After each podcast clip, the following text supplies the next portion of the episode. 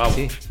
Señoras y señores, sean ustedes muy bienvenidos. Estamos así como usted los encuentra, dialogando, conversando eh, de lo que ha pasado entre ayer y hoy, de lo que viene arrastrando el fin de semana, de lo que se viene por Copa Libertadores, eh, de lo que se viene a nivel europeo, de lo que viene con Alexis. Eh, pero lo que más preocupa es que hoy día veía en la tercera un reportaje, una parte. El diario del vecino, donde dice Juan Carlos Pérez. Camino al parque, ta, ta, ta, el diario del vecino. Se lo roba, lo lee y después lo entrega. Donde hablan de las ocho finales que le quedan a los equipos que están complicados. Para analizar eso y mucho más, ya estamos con el gran capitán Fernando Astengo. No le cargo la Mauro agradecerte eh, porque te escuchaba fuera de, micrófono los consejos que le das al Mauro, eh, cómo tratas de guiarlo tanto en la parte futbolística, eh, ya que entienda que es un jugador retirado, que ya hoy día son las comunicaciones su. Me está dando consejos porque estaba lloviendo el champú que uso, se me corrió un poquito el. el que te echaste, claro. ¿Cómo está el gran Mauricio Pozo? Bien, bien, contento, con mucha lluvia, qué rico día para hablar de fútbol hoy día junto a Fernando Astengo y, mi gran amigo Carlos Soto. Sí, señor. ¿Apareció Soto? Sí, señora, que estamos capítulo 153 del Doble Amarilla. 153. Aunque nadie lo iba a creer, ¿eh? Nadie lo podía creer. Increíble, pero Ahora, ¿te digo algo sobre respecto al León, Edgardo? Cuénteme. Más que el capitán, por lo que tú decías que eh, aconseja Pozo, es un verdadero DT. Sí, un es nuestro DT. a mí también me ha apoyado bastante para levantarme el ánimo y otras cosas. No, y lo que debe costar. El tema que no estamos yendo al descenso con el DT.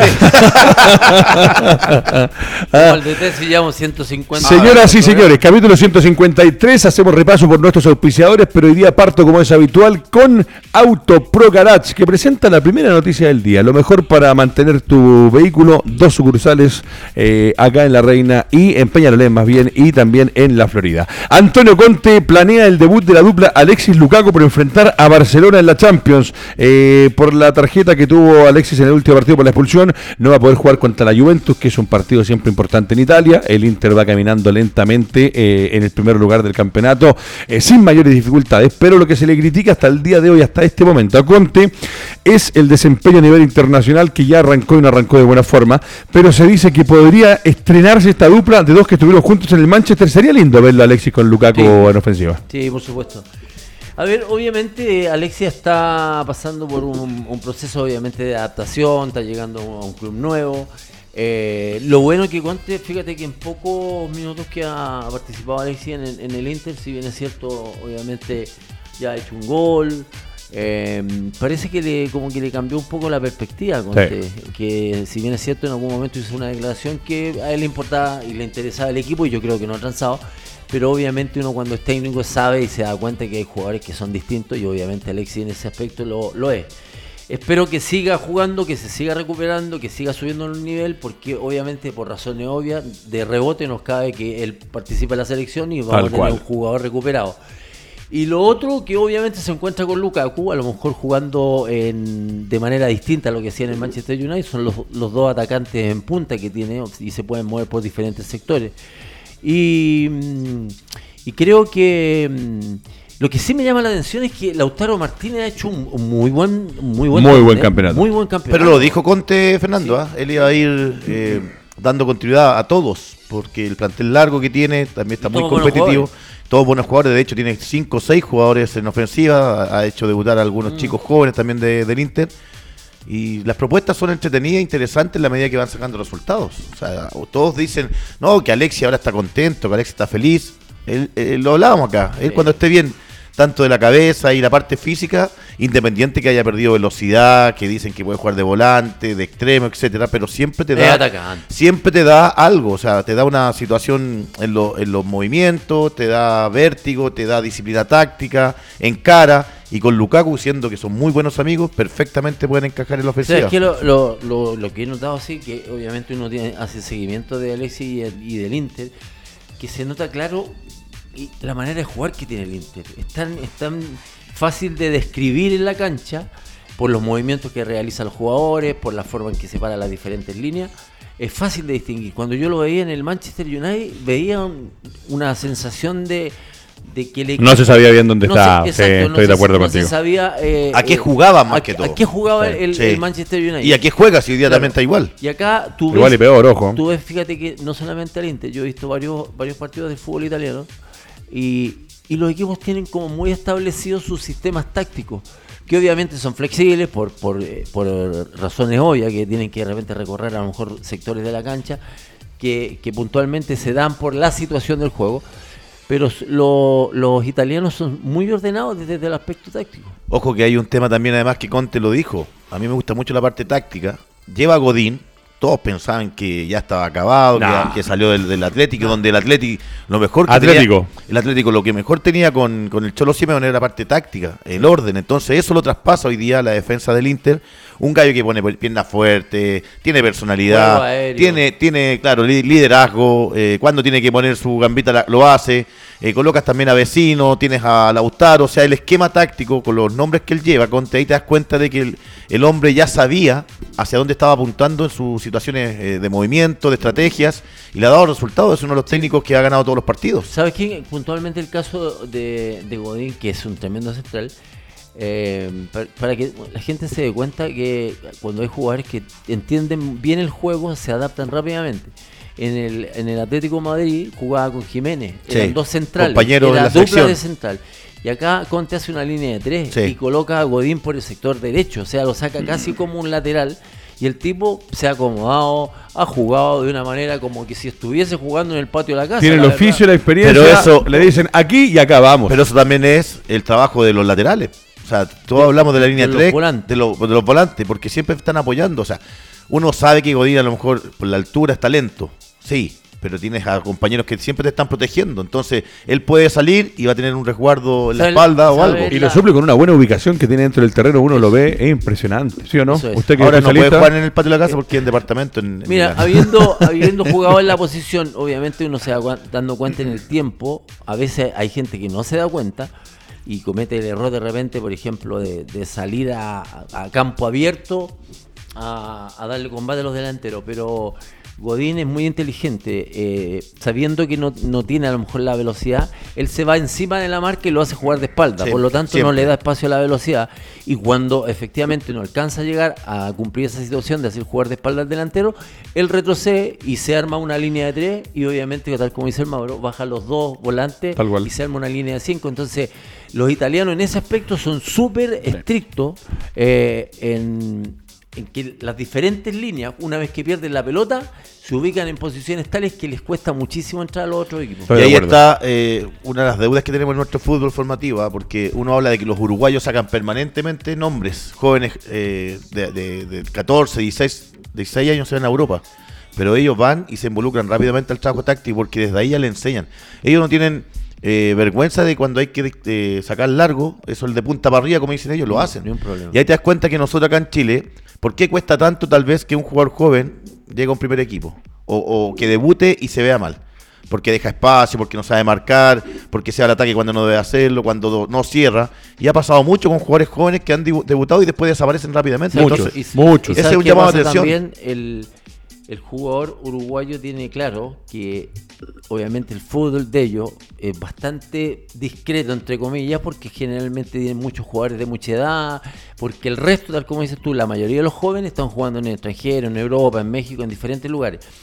Pero eh, esto no es ninguna agresión a, los jugadores jóvenes chilenos, pero la mentalidad del uruguayo es completamente distinta a la nuestra. Ellos son tipos que salen y salen para quedarse, no salen para volver como Así es. constantemente está pasando en Chile que, oye, este tremendo jugador que tenemos acá en Chile, que va, pum, lo mandáis aquí a México y está de vuelta a los seis meses. Lo mandáis a Emiratos sabiendo Mira, la plata que ganan. Yo y de los que están hoy día afuera, meses. hay muchos que me tocó hace años hacer, eh, cuando trabajaba haciendo relato deportivo, y me tocó hacer partidos de algunos como el mismo vecino, oye, y este está aquí, y este está acá, y este está afuera, y que el Nico Lodeiro y todo desapareciendo. Bueno, muchachos, el tema que viene a continuación también habla de algo bueno, entre comillas, porque tampoco ha sido, vamos a decir, que ha sido el mejor delantero de la selección, ni mucho menos, pero eh, es un nacional que está jugando en uno de los equipos, o el equipo más grande de México, como es el América, y ya tiene fecha de, eh, de retorno, por decirlo de alguna manera, porque Nicolás Castillo tiene fecha de vuelta con América luego de superar su lesión. El delantero ex Universidad Católica espera el alta médica para regresar.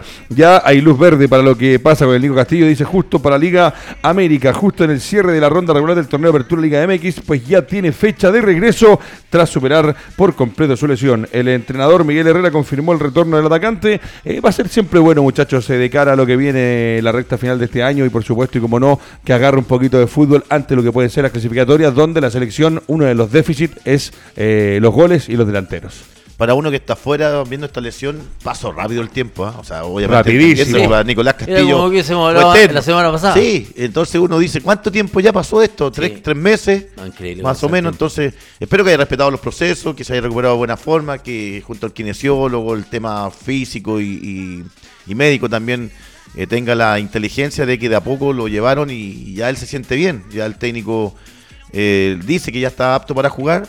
Ojo, porque es complicado de repente cuando tú vienes por lesión. No siempre vienes bien compensado en cuanto a la musculatura. Sí. Después comienzan las molestias físicas, desgarros, contracturas.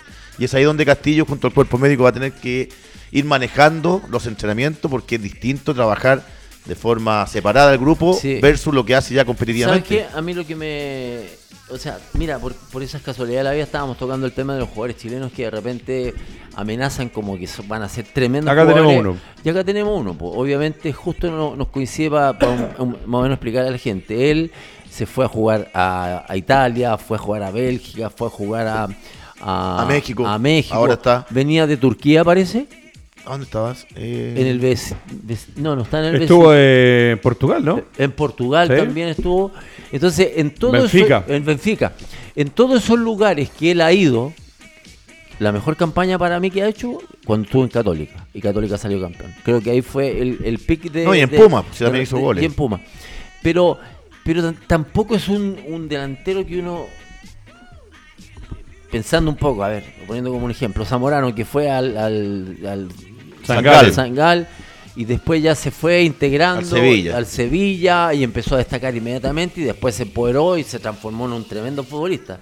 Lo mismo Alexis, hizo una pasada larga también por diferentes equipos y se transformó en un tremendo futbolista. Eh, llegó Vidal, se metió en, en la liga eh, alemana, eh, hizo un par de años buenos y vamos a, equipos, la elite del a equipos de alto mundial. nivel. Entonces, en el caso puntual de Castillo no sucedió eso. Entonces, claro, nosotros tenemos expectativas y queremos que los Pero jugadores en el les tema deportivo, bien. dices tú, porque en el tema económico siento que le ha ido bastante bien. O No, sea, eso sí, lo- o Ah, sea, el tema económico por los contratos que ha firmado. eso te digo, o sea, es, Sí. un, es un jugador que seduce independiente de que no le fue bien en Europa, no le fue bien en, Pero ¿qué en Portugal. de Castillo? A ver. A ver, El eh, empresario es buen mozo, tiene No, buena pero, no, pinta, pero a ver, sale enterrado. hablando el tema futbolístico, pues, Fernando, en, en el Puma fue figura, hizo hartos goles. Ah. Después en Católica se reencantó de nuevo, volvió, hizo goles. Figura Reynoso, figura. Sí, pero si en Chile, muchos, muchos, valga la redundancia, chilenos han destacado. De hecho, hoy día está destacando eh, el que estuvo en la U de Conce, el que está ahora en el León, el, el Menezes. Menezes. Jan Meneses. Eh, ¿Te das cuenta? Entonces, hay momentos. El jugador chileno en México es la confiable, la, Fernando. La, medida.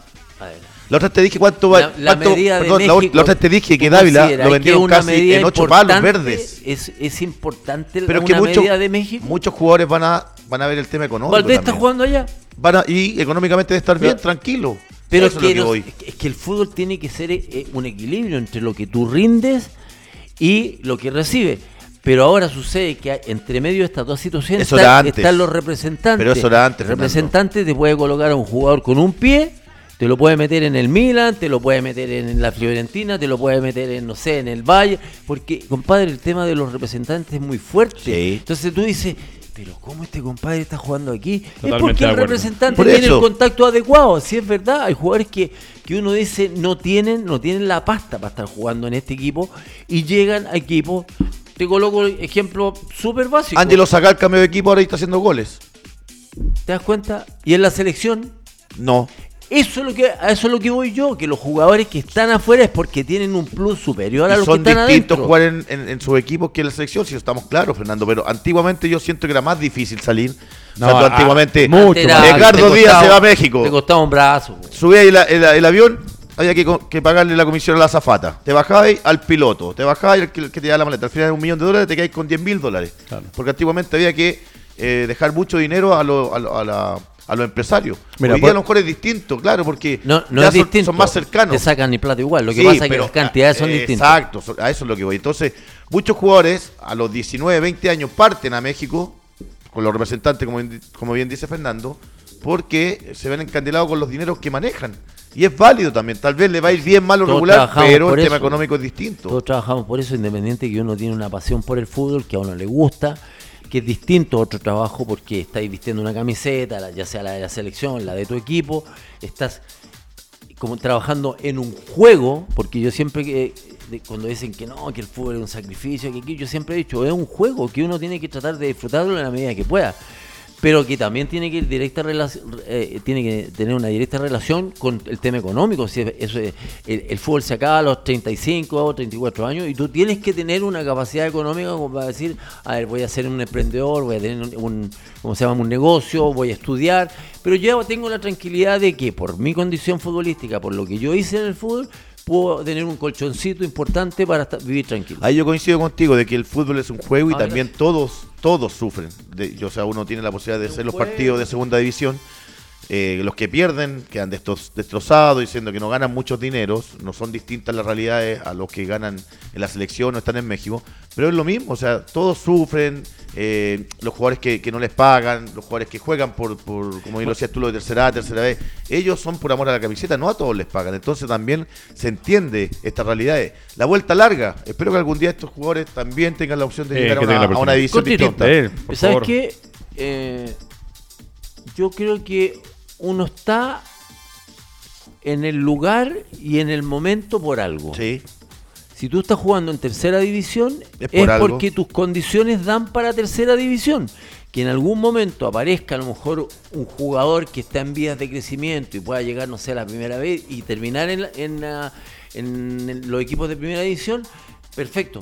Pero si tú estás en la segunda división, estás en la primera vez, es porque tus rendimientos, tu talento para jugar al fútbol no es de alta competencia y termina jugando en primera vez. Tú tocaste el tema de Pato Rubio, que lo sacaron de Colo Colo por algunas situaciones puntuales. Bueno, obviamente se fue joven y a los 21 años ya fue el goleador de tercera y ahí aumentó su capacidad goleadora. Sí, no, no, yo, ese tema lo veo de la siguiente forma. Hay jugadores y comparto que las tengo. Hay algunos que están para la elite del campeonato del mundo, que van a saber cuánto pesa la Copa del ah. Mundo, van a saber cuánto llega a la en la media. Cuando llega al Mundial de Italia no, lo conoce nadie. nadie. Y, después el, Toto Esquilachi. Y después firmó dos contratos con la Juventus. Entonces se da así, uno dice, no siempre, pero hay jugadores claro, que se van y dan esa vuelta larga. Oiga, le mandan saludos, dicen eh, nos vemos el domingo en el Municipal de San Vicente. ¿Qué me Luis Santis. Luis Santis, sí, nos vemos allá porque hacemos el partido de General Velázquez con San Marco Arica, quien ayer, ganó 2 a 0. Segundo, primero San Marco con 13, segundo Colchagua con 10, tercero Velázquez con 7, eh, y ahí va a llenar con 5 junto a Iberia. Último está Recoleta también con 3 o 4 unidades, no recuerdo bien. Ahora eh, es momento de fútbol y es momento de que aparezca, por supuesto, y como no, Grupo Más, eh, gráfica publicitaria para tu empresa, www.grupomás.cl, porque el titular es maravilloso, dice, paren todo. En el fútbol hay clásicos, dicen que en España es el Barcelona con el Real Madrid, dicen que en, en Italia es el Inter con el Milan. Eh, en México me ayuda el productor. ¿Cuál sería el clásico de clásicos? ¿En América con quién? América Pumas, América Pumas, es el clásico de la, de la capital. Perfecto. Pero el clásico es con las chivas de Guadalajara. le salió el mexicanote que lleva adentro. Pero en el mundo en el mundo, el clásico de clásicos, el ah. partido que nadie se quiere perder, donde han jugado los mejores del mundo, donde el ambiente que se vive en la previa y donde ojalá no se repita lo que tenemos en la memoria de la última copa que terminó jugándose en España. Eh, dice el super clásico del fútbol argentino tendrá una edición de lujo. Es eh, adelantada presencia de Pablo Díaz ya confirmada en el cuadro millonario por un boleto a la final única en Santiago. O sea, lo que tenemos claro es que River o Boca van a, estar, jugando en el Estadio Nacional para la final de Copa Libertadores. lo que sí están colocando, o sea, van a colocar un bull blindado. El bull de, Boca ya es blindado. Sí, cerca de 2.000 policías para que no suceda lo que ya todos sabemos en esa gran ah, final que después se fue a jugar allá a Europa. El bus de Boca Junior, que lo tiene una empresa de Argentina, es un bus absolutamente blindado, vidrios para los pasajeros, eh, para los jugadores, en este caso pasajeros, y para la gente que lo maneja. Dice, el equipo boquense tiene la espina por la derrota en la polémica de definición del último título continental, con revancha disputada en Madrid, luego de los incidentes que impidieron la realización en Núñez. ¿Es el de ida? Este es el de ida. Se juega primero en el, Monumental y después en la Bombonera. Así que seguramente, muchachos, Boca va a estar en la final del campeonato. Cayo Tash va a ir a hacer ese, Maravilloso. Hoy día estaban mostrando, eh, en los programas argentinos, estaban mostrando la cancha. Dicen que llovió anoche y que en la mañana también llovió un poco. Entonces estaban preocupados un poco por, por el por lo mojada que estaba la cancha. Pero siempre pasa eso en, sí, Argentina. Sí, pero la cancha está yo me acordaba cuando jugamos la final con, con, Uruguay, de la final de la Copa Libertadores, qué mala estaba esa cancha, viejo, parecía cancha de segunda división. Bueno, de hecho, desde que llegó Gallardo... Y ahora que veo la cancha, digo, qué lindo jugar en una cancha así. desde que llegó Gallardo, Fernando arregló todo eso, porque no, no estaba le gusta el, le gusta el buen fútbol, y el buen fútbol se desarrolla en campo adecuado. Así es. Claro. Con Pinola estaría disputando eh, lo que podría ser la presencia de Pablo Díaz en la sala Yo no le creo mucho a la prensa, yo espero hasta el último, porque la otra vez decían que iba a entrar jugando y no jugó ni entró. Lo, mismo pasó con, con Alexi, que no, que iba a jugar esta semana por los partidos en Argentina se especula hasta lo último. desde la mañana, de las 7 de la mañana hasta que termine el partido y van a seguir tres horas más después del partido. No, obvio. Porque viven, comen y sueñan fútbol. Es verdad, esa es una frase extraordinaria. Hoy día imagínate que hoy día imagínate que en, la, en nuestra prensa salía que Alexi todavía no se salía del WhatsApp del, de sus compañeros del Manchester. En vez de hablar de fútbol, del clásico, de la primera vez que están ah, por eso digo, no, no, porque este sea nuestro programa, pero yo también de repente escucho la competencia para ver de qué están hablando el resto. Y de repente veo tanto tema que no es de fútbol, que no está relacionado está el polo ahora en, el canal del fútbol. o sea, es válido, Fernando. hay gente, hay gente lucha, libre van a colocar de repente. Oye, hay harta gente que sigue la lucha libre. ¿Ah? bien, pero hay canales que son específicos. Sí, pues son específicos. ¿Cómo se llama el canal? El nombre lo lleva. El Fox da el. ¿Cuál? Canal del fútbol. Sí. ¿Lo vieron? ¿no? Ahora se va a llamar Canal del Pero Polo hay hartos programas que hacen que no es prácticamente de fútbol, invitan de todos deportistas. Que me gusta mucho Abrazo de Gol, León Belí.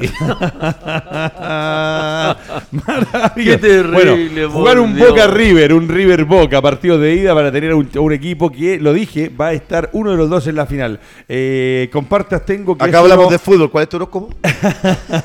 no creo en horóscopo, ¿qué es, es uno de los tres o cuatro, para mí el más importante de todos, ojo, pero por mi fanatismo por el fútbol argentino. Pero yo te lo pongo como número uno, pero yo diría que está entre los tres clásicos más importantes del eh, mundo. Sí. Más de un millón, eh, más de, hablar de 1.500 millones A mí me gusta también el de Rosario News. Me gusta ese clásico. No, pero River sí, no, estamos claros. O sea, si está lleno de clásicos, Internacional Gremio, de hecho, Rossi Flamengo, Fluminense. De hecho, Rossi llega a, Boca porque siempre le llamó la atención, el fútbol argentino siempre le llamó la hinchada, es que, de cómo disfrutaba de Boca obviamente el, este clásico genera muchas muchas situaciones independiente de lo que pasó en, la última definición, que fue espantoso lo que pasó realmente.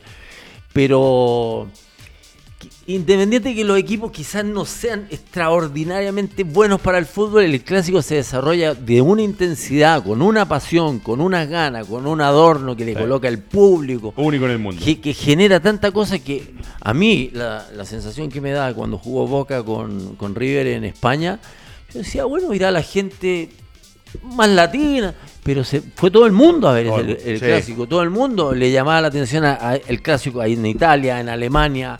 Entonces, no son todos los equipos que te pueden generar este tipo de situaciones y Boca, River te lo generan, te generan algo, algo especial más allá de los futbolísticos. Sí, señor. No, y siempre dejan algo. Vamos a ir. Independiente de si un, un buen partido o un mal partido, siempre hay algo. Mira la fotito ahí, ¿ah? el muñeco Gallardo. Qué bien que le ha ido. ¿ah? ¿Viste el abrazo con Maradona? Sí. ¿Cómo no le va a abrazar así? Sí. No, está bien, sí, pero le ha ido muy bien. Es un gran técnico Gallardo. ¿Qué pensaba con el abrazo? No, no, que, cuando se enfrentaron ahora que ganó Boca, perdón, River 2 a 0 a Gimnasia, se abrazaron. Bueno, tú sabes lo que vende Maradona. hay, una historia también de cuando Maradona vuelve a, Boca el año 95, que juega en un partido donde el muñeco era chico en una, un equipo de River Play maravilloso, donde se topan también en algún momento dentro de la cancha de eh, el equipo de River cuando juega. A mí me gusta la anécdota que contó Ortega cuando llega la primera nómina a la selección y lo mandan con Diego. Ni me movía, decía boludo, ni me movía ahí, paradito.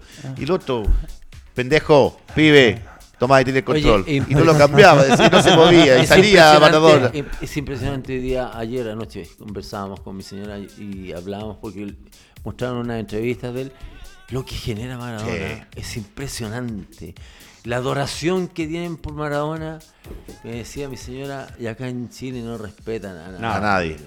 A mí me molesta mucho eso, eso. es una de las cosas que acá en este país, A mí me molesta mucho. Yo sé que nuestros jugadores, el caso Vidal con el Ferrari, el caso de la relación sentimental, pero hay un respeto de mi parte, o sea, yo me río cuando, me molesta, perdón, cuando salen gente a, hablar mal de la vida personal, si es la vida personal. No, y como, que, como que fueran blancas palomas. Exacto, la vida deportiva para mí, yo yo le dije la otra vez, yo me puedo morir tranquilo, viejo, con estas dos copas, porque después, yo 100 años más vamos a ganar de repente los respetos a los referentes. Para mí en Chile hay un par contados con los dedos de una mano que son los que realmente han hecho cosas importantes. Eh, yo te insisto. Me, habla mucho de los jóvenes de ahora, Marcelo Ríos, para mí es un ídolo, independiente de lo que hay ídolo, viejo. Vidal, Bravo, todas estas selecciones que están bien. Eh, uno habla de Liceo Salazar que decía, no, pasaba, oye, hay que subirse a esos carros a 300 kilómetros por hora, güey. Bueno, donde hay, donde hay que subirse es a la promoción que saca la Universidad de Concepción. Volvemos al fútbol nacional porque vamos a entrar en tierra derecha, zona de definiciones, el campeonato del fútbol grande de Chile. Universidad de Concepción, a 100 pesos y a 1000 pesos eh, las entradas para recibir a la Unión Española. El equipo del Campanil sabe que este fin de semana eh, se va a jugar la vida. Se juega ¿Qué le ha costado a la U de Conce tener un arraigo, un arraigo de sus sí, pues, No, no lo va a tener. No Llevan 10, 12 años, aparte que está en una ciudad donde está Concepción, Vial, Naval, equipos con historia. Emblemático. Emblemático, independiente. Yo felicito a la U de Conce porque ha tenido un repunte independiente esta campaña desde el crecimiento, ha, participado en Copa Sudamericana, en Copa Libertadores, mm. ha ganado Copa Chile, ha tenido buenas campañas, ha descendido, ha, descendido, ha subido, pero esa, esa... No va a tener más gente, Mauro, porque la gente de la universidad es algunos los que van a alentar y es un equipo nuevo, pero es valorable el trabajo. te insisto, y esto, ojo que esta promoción ya la han hecho cuando estuvieron en, en primera vez, la hicieron también. A mil pesos la entrada, eh, también esto de pagar 100 pesos, eh, me parece válido son opciones que se están jugando. Yo ahí hablé con el con Jaime Caro, el preparador de arqueólogos de Conce, tan complicado, me decía. O sea, no, no está esa sensación, primero, futbolística, y segundo, de que tú puedes decir, vamos a llenar el estadio para... No, no, no, no va a ir. Siempre llevan 300 personas. Yo creo que hay más gente de Unión que de la Conce con esta tarifa que están colocando. ni siquiera con Colo Colo lo llenaron. Fue gente, pero no lo llenaron. No, fue, saben que fue los hinchas de Colo Colo a, hacer público. Cuando juegan con Vialo Conce, yo creo que ahí está mitad mitad, pero ya cuando juegas con Guachipato o con la U de Conce, me parece que hay más gente de, Colo Colo que de ellos. Perfecto. Bueno, ahora nos metemos en el tema que toda la gente está esperando, que me preguntan por ahí qué pasa con lo que se viene el fin de semana, el superclásico del fútbol chileno que ya empieza a calentar motores. Eh, lo presenta Buses Mayorga. Buses Mayorga SPA en Puerto Montt son especialistas en el traslado de Puerto Montt. Sí, no sabe cómo está don Germán Mayorga. Eh, un saludo a don Germán, presidente del equipo de Puerto Montt y que ha confiado en nosotros también. Con polémica. promocionar su marca, sí señor. Buses Mayorga SPA en Puerto Montt, especialistas en el traslado de tus colaboradores. Sergio Vargas y el posible descenso de la U. No me cabe duda de que nos salvaremos, dice el director de Azul Azul. Confía en que la Universidad de Chile saldrá del complicado momento. Pero como les decía yo, yo hoy día estuve revisando este diario, que es el que siempre leo. Si me busca la hoja al, final en la parte de deporte, porque hoy día creo que parte desde el fondo hacia atrás. Eh, Vargas dice que estén tranquilos, es un referente, eh, sabe lo que es jugar por la Universidad de Chile. ¿Qué es estar tranquilo si no Ahí está, mira, mira, mira, mira, mira. Ahí está. ¿Cuáles son los que le quedan a Everton? Everton, Iquique, las Chile Audas, Huachipato. Son ocho los que le quedan. Curicó, Palestino, Higgins y Colo Colo. que estaba esperando que me hablaras. Pues. Es que, es que, de, los que, me nombraste, hay tres o cuatro que están en zona complicada. Con calma, para que la gente pueda entenderlo. Iquique. Iquique va, ya. Iquique, Iquique está complicado. Mira, yo hoy día leía esto en la mañana. Iquique juega, ojo que la U juega con este Everton, e Iquique. Everton juega con Iquique que está complicado, con la U que está complicado con eh, Curicó, que está en la medianía de la tabla, y con O'Higgins, Colo Colo y Palestino, que están arriba. o sea, lo de Everton es muy, pero muy complicado cuando empezamos a sacar matemáticas. Paréntesis, hasta ayer querían echar al técnico de Curicó sonaba Héctor Tapia. Cierro paréntesis. Héctor ha sonado todos los equipos. Tremendo. Después tenemos a Iquique, que le toca con la U, que está igual de complicado que ellos, con Everton, que está igual de complicado que ellos, con Antofagasta, que está más complicado que ellos, y después le toca con la Católica, que es el puntero, Calera, Guachipato y Colo Colo. Lo de Iquique, complicadísimo. O sea, Everton y Iquique... Analizando. Sí, una, una cosa cortita. Yo creo que, si bien es cierto, uno dice está complicada, eh, Iquique por los equipos que también le van quedando, yo veo, me voy un poco más a la esencia del por qué están viendo esta situación. Yo creo que creo que el gran culpable fue el, el, directorio y el Vitamina Sánchez. Porque el Vitamina armó el plantel, lo armó desde antes, porque él ya estaba contratado de antes que terminara el campeonato pasado. Entonces, él recomendó los jugadores que trajo y armó un plantel discretísimo. Pero demasiado discreto. demasiado discreto. A tal punto que está jugando Cubillos, prácticamente como lateral derecho o volante por derecha, si Cubillo es delantero No, en el punta. partido con Unión fue malísimo. Mira, para terminar los últimos tres que están conmigo. Antofagasta juega con O'Higgins que está arriba encaramado, con Audax que está encaramado, Curicó que va a intentar pelear, con Laudeconce que está más abajo que ellos, con Palestino que va encaramado, con Iquique que está mal, con una Unión que no sabemos porque va a ser en la fecha, en la penúltima fecha, y termina con Colo Colo. O sea, si empezamos a analizar los rivales de Everton, Iquique y Antofagasta, mamita querida por Dios. La U con Colo Colo, con Iquique que está complicadísimo, Everton que está complicadísimo, Laude Conce que está complicadísimo, Cobresal que está ahí en la mitad, más Guachipato, O'Higgins y Curicó. Lo de la U también es muy Cobresal, difícil. ¿a dónde juega acá en Santiago? Te lo confirma el tiro. Allá. Uh. Eso, Allá. para- Y la U de ¿sabes? Conce para terminar con la Unión este fin de semana, lo de la entrada a mil pesos. O'Higgins que está arriba, Carrera que está arriba, Antofagasta que va a ser un rival directo, Cobresal que está en la mitad, con la U que es un rival directo y con Audax y Coquimbo. Eh, me parece, Mauricio Pozo, Fernando Astengo, que para todos los equipos que están peleando el descenso, eh, no hay ni una fecha que uno diga, no, mira, No. aquí va a ser más fácil o este es más asequible. Me parece que esa muerte de aquí en adelante. Sí, a muerte. Obviamente todos los, los equipos están, que están comprometidos abajo. In- independiente del rival que sea, van a ser todos los partidos, van a ser complicados, van a ser tensos, van a ser estresantes, van a ser semanas muy de, de mucho nervio, de trabajar, de corregir situaciones casi a última hora, porque es todo este tipo de situaciones que se provocan en un equipo don- donde no funciona bien, por ejemplo, el sistema defensivo de la U, imagínense la cantidad de fechas que ha pasado y recién, o sea, ahora a lo mejor van a tener que provocar un, un, un quiebre fuerte en, en el tema defensivo, porque ha sido uno de los talones de Aquiles que ha tenido la U. Porque la U, vuelvo a insistir, como he dicho siempre, la U Pero, hace goles. El Peña- problema es que le están haciendo unos goles que realmente son de un equipo de que no tiene una preparación, que no tiene un trabajo semanal que uno diga, oye, no, mira, están súper establecidos los movimientos. Viene un delantero, yo le salgo, yo te cubro. Yo me voy al costado, yo, yo también te hago una, una, Pero eso es una doble marca. Eso es válido para la U de Conce, la Chile, Antofagasta, Iquique y Everton, que son los que están en Por eso te digo que ellos tienen que corregir, porque de acuerdo a los rendimientos que han tenido en, en la cantidad de partidos que llevan jugado, ellos tienen que analizar y decir, a ver, busquemos un poquitito la génesis de por qué estamos metidos acá. ¿Qué problema tenemos en el equipo? A ver, estamos haciendo goles, ¿cuántos goles llevamos en el campeonato? Llevamos 25 goles. O sea, problema de goles no tenemos. Pero nos están haciendo 30 goles y estamos perdiendo los partidos. Entonces, algo tienen que mejorar.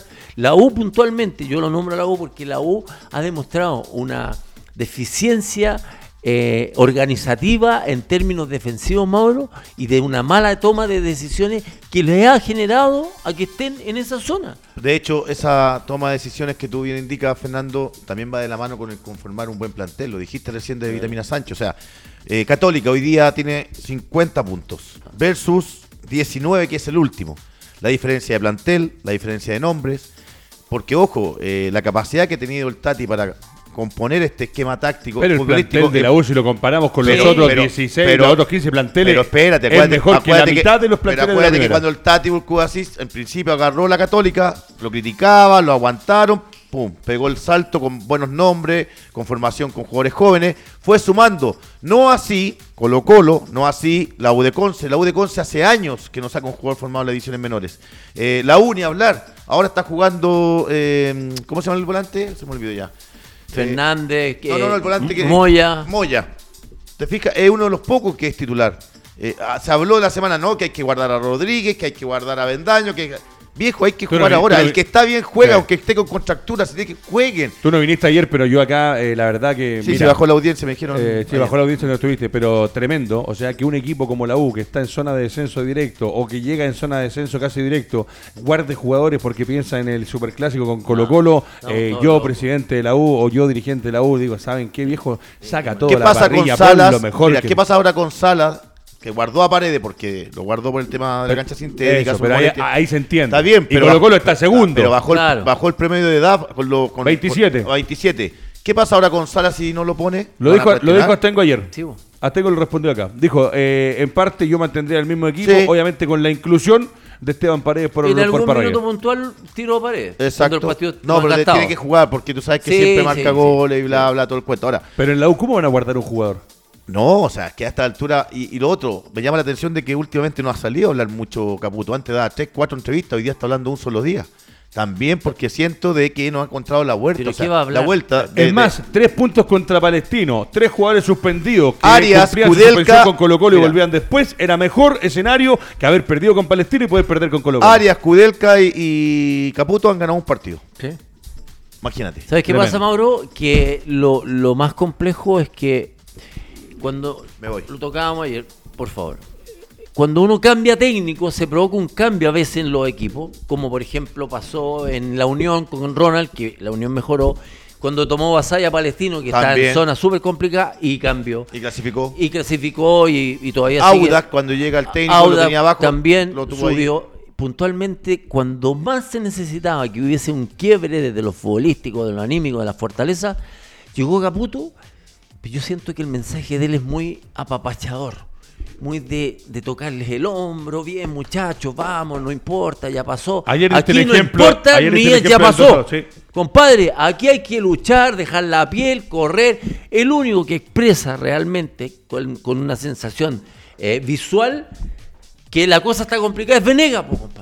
Venega las pelea todas, Venega se tira al piso, Venega corretea a los laterales, Venega aparece por, por cabeceando entre medio de los centrales, Venega a, la oportunidad. A mí, Entonces, y el resto Veo, discúlpame, veo, veo a Echeverría, y lo digo en re buena onda porque es cabrón, pero Echeverría no está en condiciones de asimilar el momento que está viviendo la U, porque no tiene esa capacidad. Él está involucrado en un problema mental que tú te das cuenta, comete unos errores básicos, unos errores que a lo mejor jugando quizás en segunda división, la U con, un equipo de segunda división, no lo va a cometer, pero está con una presión tremenda de que el equipo se está cayendo a pedazos y resulta que puntualmente estoy dando un nombre, porque si veo a Osvaldo González no ha sido ningún aporte. Feña. Ah, si Osvaldo González llega y empieza a gritarle a Echeverría, toma las marcas, sale acá, presiona, achiquemos, yo digo, es un aporte. Pero él es silencioso. Te voy a hacer una pregunta. A mí me llama poderosamente la atención de que todos los jugadores que son contratados por la U vienen de buenas campañas, o por lo menos jugando. Llegan a la U y se lesionan. Caen en un pozo. No, se lesionan. ¿Cuál es el motivo? O sea, tú ves, Enrique, ahora se lesionó González que vuelve, Venegas también se molestó, Parra, eh, y vas, eh, el Conejo Villa, eh, y, eh, vas sumando nombres. ¿Por qué? Hace tiempo viene pasando eso. ¿Será el cuidado personal? ¿Será el no sé. Porque físicamente hay cuerpo técnico idóneo para poder manejar eso. Eso es lo que me llama la atención. Entrenarán poco, entrenarán mucho. No sé, porque todos los jugadores que llegan a la U prácticamente. Esa es una buena pregunta. ¿Entrenan o entrenaban poco o entrenan, entrenan mucho? Porque yo ayer, eh, ayer anterior, la semana pasada, le decía a Fernando, eh, además que no se ven muchas cosas, muchas situaciones del juego trabajo. Y uno lo sigue viendo en la Universidad de Chile y no se ve trabajo. Porque en Colo Colo, en Colo Colo coincidimos todos que el fin de semana recién pasado hubo fútbol y se vio un Colo Colo que hizo algo al estilo de lo que todos el ADN de los defensores siempre, cuando te vienen a encarar, tienes que pararte para achicar. Y en el gol se echan para atrás. y el, delantero que lleva el balón se le agranda el arco y el arquero se te empieza a chica, o sea, se te, se te achica porque está tapado y etcétera. Pero hay, hay errores infantiles defensivamente. No, escúchame, el partido que, va a ser recordado esta pasadita. Pavés avanza, avanza, Unión, la U, avanza, avanza, avanza, Echeverría no sale, no sale, no sale, el tipo patea, gol. Sin marca, un equipo que está peleando el descenso, que tiene una historia tremenda. Tienes que salir a cortarle la cabeza al que viene, compadre. Yo lo estoy diciendo en sentido figurado. El cabezazo de Voce hacia el medio. El cabezazo. Lo describió ayer también Fernando. impresentable. Impresentable. Lo de Jorquera.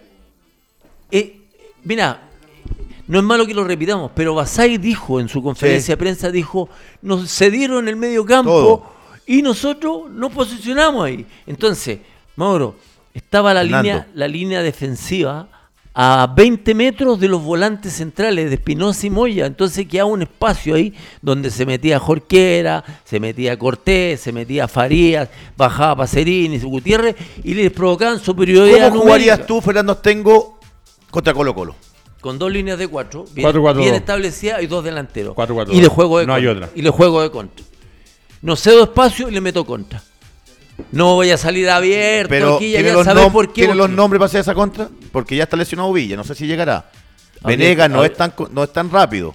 En el clásico contra, la U en el Nacional, que hizo el gol de cabeza. Después más tuvo dos ¿Qué opciones. ¿Sabes qué pasa, Mauro? Que yo no te podría decir la alineación hasta no, llegar el viernes, porque pero- tal como pero- estáis pero diciendo que recién, nombre, o sea- se están lesionando muchos jugadores. De aquí al viernes puede pasar cualquier Porque cosa. se dice que vuelve a Beldaño, vuelve eh, el lateral por derecha, el Rodríguez. uruguayo Mar- Rodríguez. Tiene que ser Rodríguez, eh, Abeldaño. Enríquez, Enrique, que también puede Para mí, estar. Rodríguez, Abeldaño, Valdo González, Jan Bosayur. En la mitad tiene que estar Espinosa, sí o sí, eh, acompañado por Moya. por Moya, seguramente por Moya. Fernández, el uruguayo, me parece que tiene que tener la chance en este momento de salir a jugar con Colo Colo. Y tenemos 4-3 y me faltan 3, que arriba sería Venegas. Yo no sé si Y los últimos por, los años, por, lo- por los años que ha tenido la U perdiendo en el Monu- Monumental, 18, jugando, de 18. esa forma, Fernando, y te apunto a ti con el dedo, jugando de esa forma en el Monumental, me parece que no le ha ido bien. No sé si sería una alternativa o una ¿Qué? variante táctica. ¿Con dos líneas de cuatro? Sí, porque recuerda que el partido anterior con cuando Colo Colo le gana, Ya, te cambio la pregunta. Entonces, para Mauricio Pozo, ¿cuál sería el sistema que utilizar? es que ya a esta altura, sí, entendiendo que tienes el descenso atrás. Yo salgo a No, atacar. dame, dame, dame. Dame ¿Cómo, sistema, cómo quieres pues. parar el 4-3-3. equipo? Que me lo pedía a mí. ¿Por qué? Porque los tres delanteros tienen que tapar la salida del Torta, o de Campo, o de, o de, o de La Fuente, o el que juegue. Creo que es el sistema. Apostar a eso. Si ya eh, no has ganado habrían echado 18 hace rato años a que no ganas. técnico. 4-3-3. 4-3-3. Porque entiendo también. Desde que están No un en los últimos 3-5-2. lugares. Es que También puede ser un 3-5-2, porque también te, te te va, digo, va a poblar ¿sabes mucho qué? defensa. 3-5-2 con un mediocampo más poblado. Yo, yo colocaría a dos volantes centrales. Pondría a Caroque, pondría a Moya en esa zona y liberaría un poquitito más a Espinosa. Y Ah, si se tres. y si se quiebra, si se quiebra un poco el- la zona de volantes con Espinosa, eh, voy a tener a dos volantes centrales de mucho quite, de recuperación de pelota, que no son tampoco, son tan torpes. No, y sí Moya te juegan. la entrega al pie, también. Y, y te armo la, la línea de cuatro. ¿Cachai? Coloco dos por, por fuera y dos volantes en el medio, porque el medio de la U es sumamente importante que pueda recuperar balones y que no te hagan retroceder tanto, porque atraviesan esa línea de volante y se provoca el nerviosismo de los centrales que empiezan a pegarle para cualquier lado, pelotazo.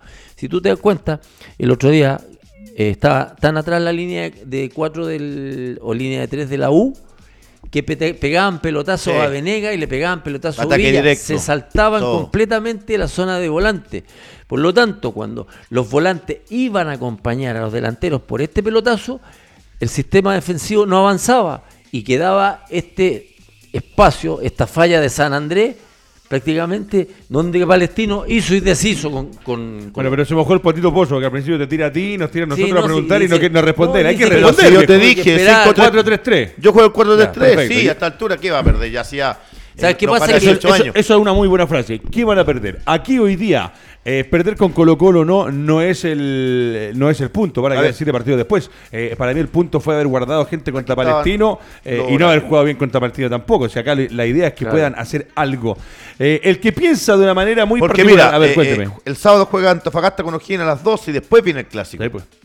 Si Antofagasta gana, entra Y con la después U más viene la U de. Conce con Unión. Gana Antofagasta. Sí, y después juega la U de Conce con Unión. Imagínate, Oh. pierde la U y gana la U de Conce. No. No, terrible. Por eso digo, las matemáticas, para que el productor empiece a pensar en sacar la credencial para el fútbol de la B, eh, preocúpese. Preocúpese, ocho fechas. A mí me llaman amigos de repente y me dicen, oye, ¿y ¿cómo lo ven? ¿Cómo lo ven ustedes, la gente, tus compañeros, fuera del micrófono, que conversan? Y le digo, la verdad, nosotros lo que conversamos acá dentro del micrófono es exactamente lo mismo que pensamos fuera. Eh, yo a la U la veo muy, pero muy complicada, pero creo que se salva porque va a ganar ¿Quién- dos o tres partidos y, y ¿Quién será el árbitro? Porque no tuvo una buena jornada el arbitraje esta semana. Oye, o sea, a- Cristian Roja, ay, el gol de espantoso. Eh, el partido del, viernes, eh, Tobar no arbitró tampoco No. de muy Dicen buena que, forma. Sí, dicen que esta es una de las fechas donde peor ha estado el arbitraje y lo de Dyson, lamentablemente, yo a los profes los conocemos a todos porque viajamos siempre juntos los fines de semana, pero eh, hay que trabajar y hay que corregir, de verdad. Y si no, eh, lamentablemente hay que apurar la traída del bar viejo porque se están equivocando en cosas eh, fundamentales como penales que te definen partidos. A mí me llama la atención, o sea, yo cuando vi el partido con Palestino, el gol de. Yo, yo vi al- rápidamente que habían tres jugadores en posición de adelanto y no sé por qué el ¿En qué asistente en el gol de González. de Ah, sí, sí. O sea, todos vimos, miramos, observamos que El estaba Lyman fuera de juego. saltó para celebrar el gol de la U. Yo no sé, a lo mejor estaba tapado, bueno, pero bueno. ¿Tapado con qué?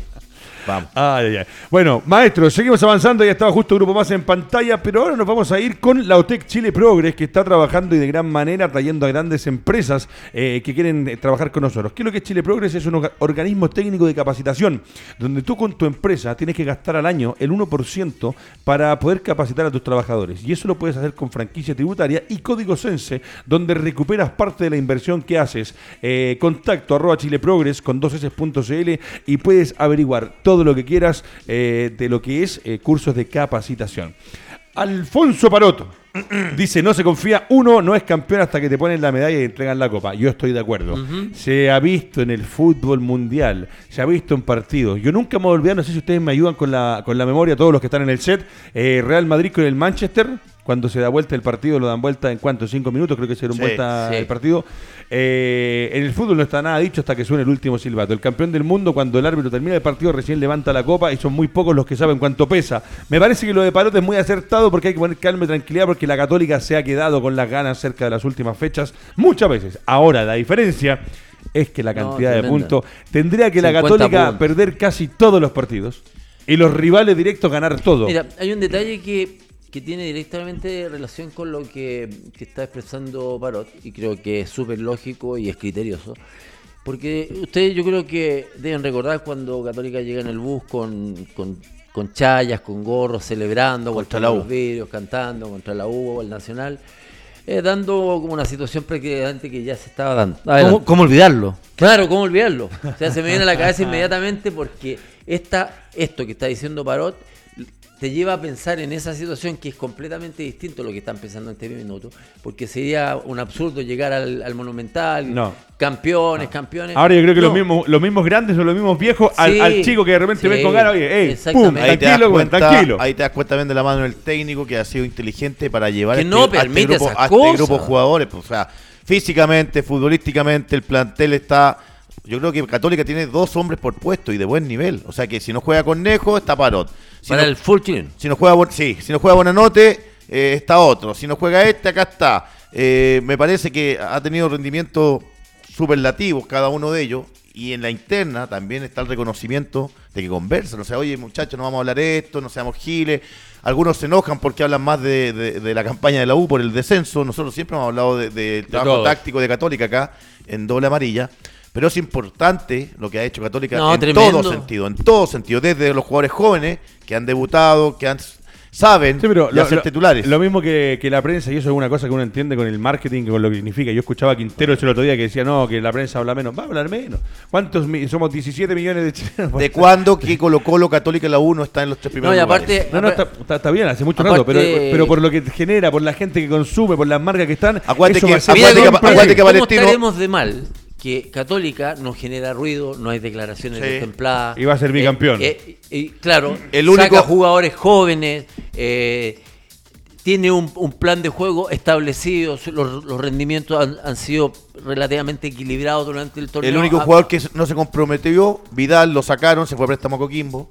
Exactamente, por, lo tanto, el Católica genera poco ruido, es un, un equipo como que está muy bien establecida la jerarquía que no se, no se pasan unas a otras. Por lo tanto, es un club ordenado, un, equipo que. Si quieren ruido. claro, si quieren ruido en la cancha. En la cancha y si quieren más ruido, tienen que traer al final de este campeonato a dos o tres refuerzos de primer nivel y el próximo año ir a hacer ruido en Copa Libertadores y meterse en cuarto de final. estar muy orgullosos de, su club porque es un club que es transparente, que, que es limpio, que es un, equipo que promueve jugadores. Sí que han, este último tiempo han, predominado en términos de... Y que tienen todas las comodidades, ojo. Tienen todas las comodidades, los jugadores siempre están contentos y conformes cuando van a Católica y, y ojalá no se fueran nunca, dicen ellos mismos. Entonces hay una organización limpia, transparente, no hay declaraciones, vuelvo a insistir, destempladas, agresivas, que aquí, que allá porque se está transformando como una escuela jugar en Y tienen un presidente, tienen un presidente que entiende también lo que es el hincha. no, y ser decente.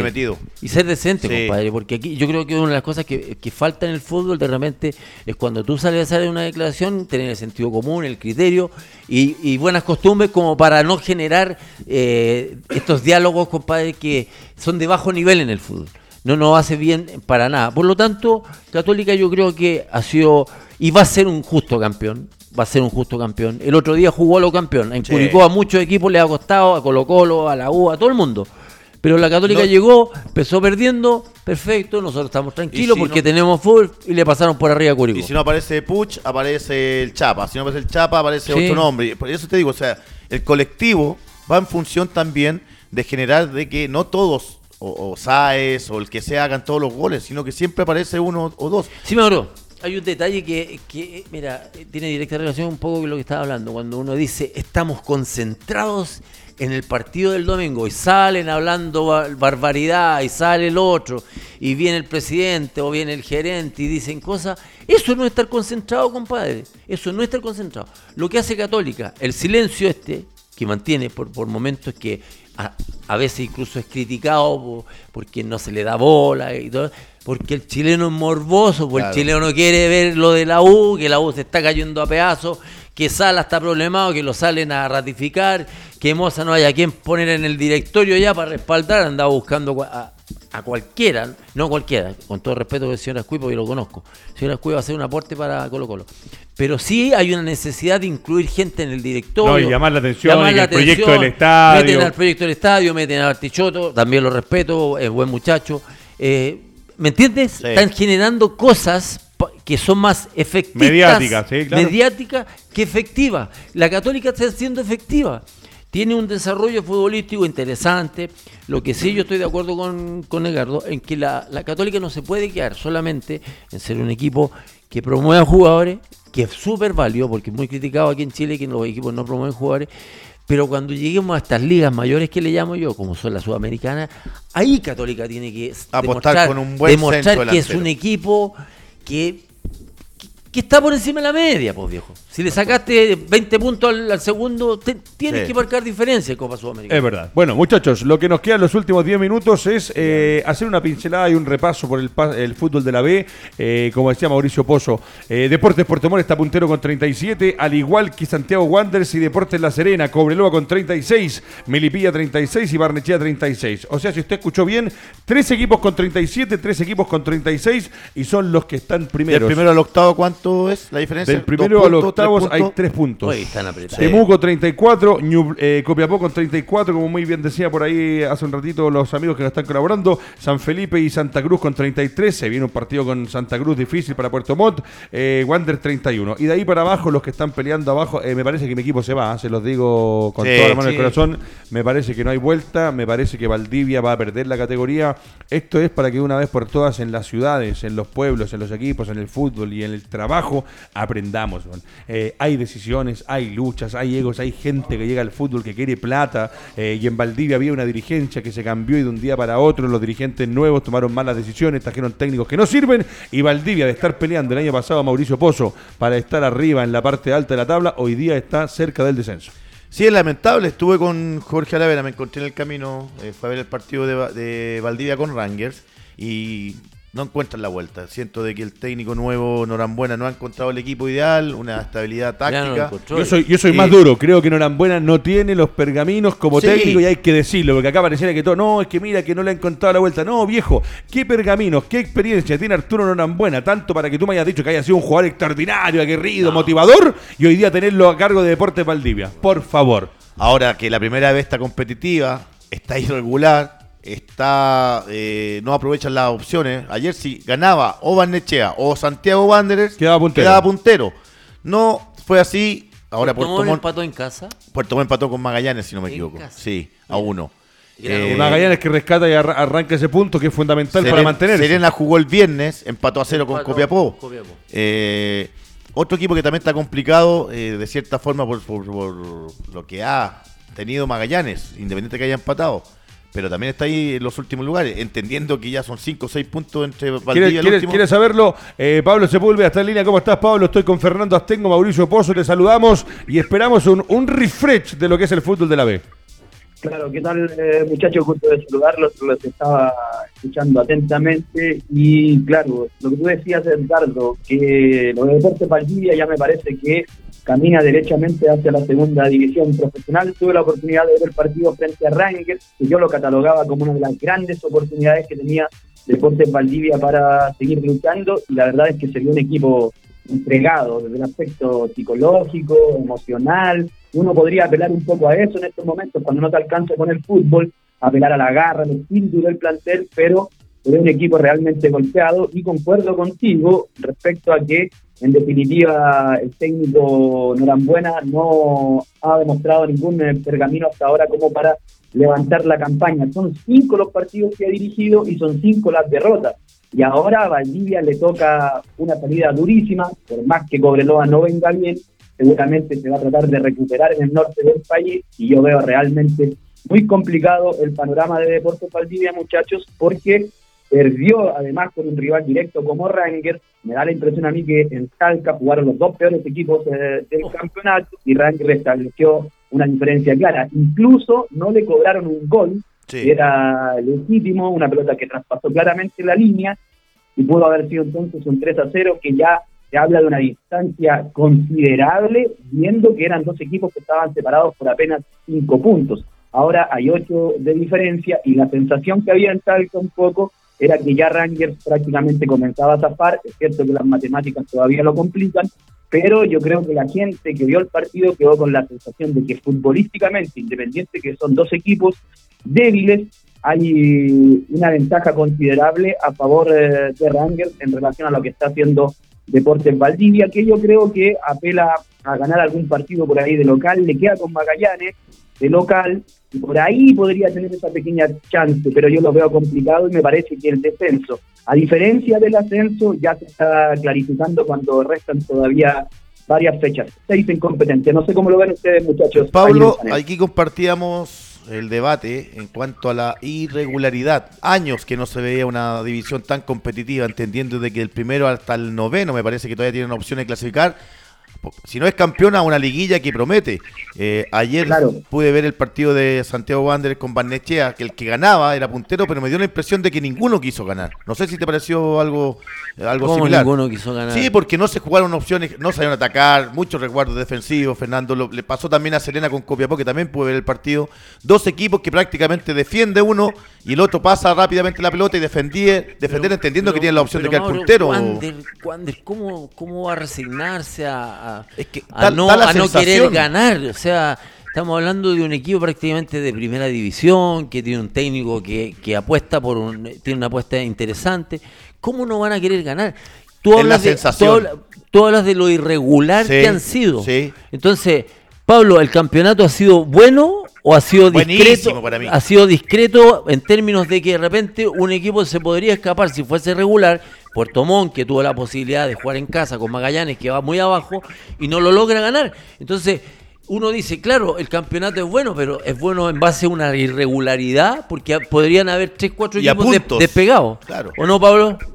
Claro, yo creo que la irregularidad ha marcado, pero también hay que decir que los planteles en general este año, porque hubo un poco más de dinero en la, en la B, son más parejos. Se invirtió un poco más de plata y eso se ha notado también en los resultados. Respecto al eh, partido de ayer de Wanderers con Barnechea, me da la impresión que Wanderers intentó ganar el partido, sobre todo en el segundo tiempo, pero que no encontró los argumentos para vulnerar a un Barnechea que fue a buscar el punto, que sabía que era valioso sumar en Valparaíso, porque ahora recibe a un rival que viene más abajo en la tabla, porque evitó además que Wanderers se escapara, y me da la impresión eh, que Wanderers sigue también... Eh, con algunas dudas, están sintiendo también la presión de agarrar eh, en solitario el liderato, porque también le pasó a La Serena el día viernes frente a Deportes Copiapó, entonces por ahí me parece a mí que no hay ningún equipo todavía que se consolide desde la parte futbolística y desde la parte emocional y psicológica en estos momentos en que se, está jugando algo tan importante como es eh, posicionarse